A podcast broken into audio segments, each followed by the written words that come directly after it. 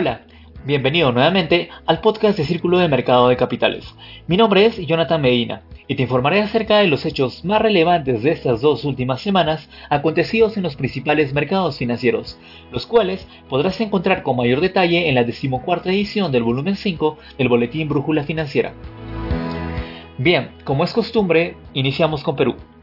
En el país, el número de casos de coronavirus superó los 900.000 y hay más de 34.400 muertos. Así, el estado de emergencia se ampliará hasta finales de noviembre. Por otro lado, la inversión pública creció un 6.4% en octubre tras estar 7 meses en rojo. Se debe mencionar que este crecimiento fue impulsado principalmente por los proyectos municipales. En el aspecto económico, el MEF aprobó un decreto de urgencia que busca reactivar el empleo formal y brindar un subsidio entre el 35% y el 55% de la planilla a trabajadores que ganen hasta 2.400 soles. Asimismo, el Ministerio del Trabajo amplió el periodo de trabajo remoto hasta el 31 de julio del 2021, que incluye derecho a la desconexión laboral. Ahora pasamos a la sesión LATAM.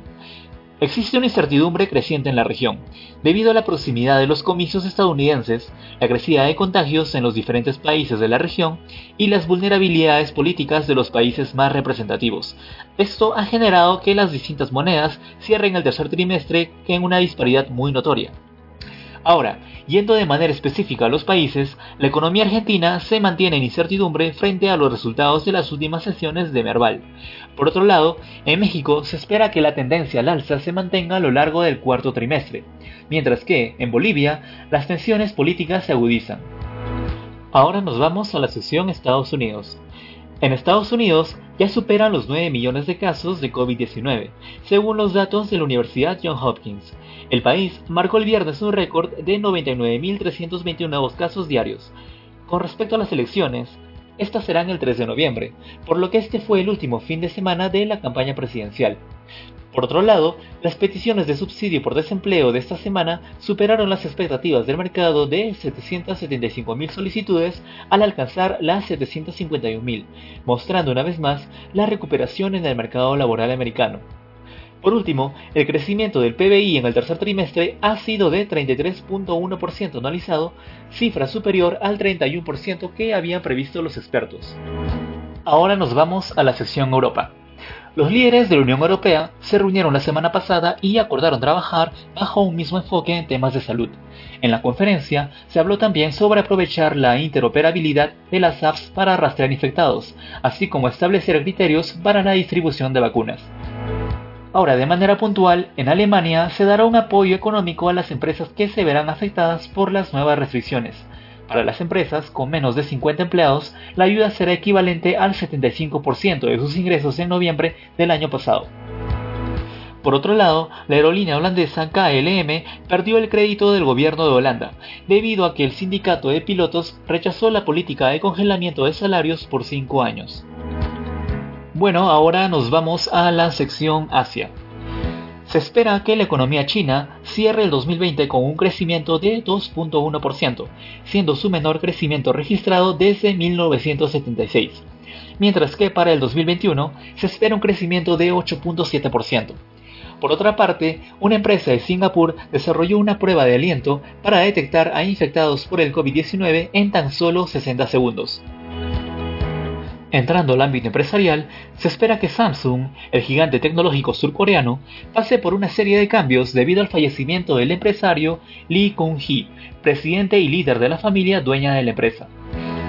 Por último, se espera que en los primeros días de noviembre el primer ministro japonés presente un nuevo plan de estímulos para poder reactivar la economía que se encuentra pasando por un periodo de recesión. Siguiendo con la información, en la sesión commodities, la OPEP ha bombeado un promedio de 24.59 millones de barriles por día en octubre. Esto significa 210.000 barriles por día más que en septiembre. Por otro lado, en Estados Unidos, las petroleras más grandes, ExxonMobil y Chevron, reportaron este viernes nuevas pérdidas trimestrales, fuertes caídas de facturación y fuertes recortes de sus gastos de capital y operativos. Todo ello resultado del azote de la pandemia del COVID-19 sobre la demanda del crudo en todo el mundo. Además, la producción de petróleo en Estados Unidos cayó un 3.6% a 10.6 millones de barriles por día en agosto, debido a que la producción en alta mar del Golfo de México se derrumbó a un mínimo de casi 7 años. Y por último, en la sección Cultura Financiera se habla del cambio climático. Este es uno de los grandes problemas actuales, por el cual muchos sectores económicos vienen incorporando este tema en sus análisis, teniendo las inversiones ESG como una muestra de ello. Además, específicamente en riesgos, actualmente se habla del Climate Bar. Esta nueva metodología modificada del VAR nos permite incorporar consideraciones con respecto al cambio climático dentro del análisis de las variaciones de retornos de los activos, para así tener una visión un poco más ligada al medio ambiente y de cómo un problema dentro de este último puede afectar de diversas maneras los activos financieros del mercado. Finalmente, tener en cuenta que no todas las industrias se ven afectadas en la misma magnitud por el cambio climático.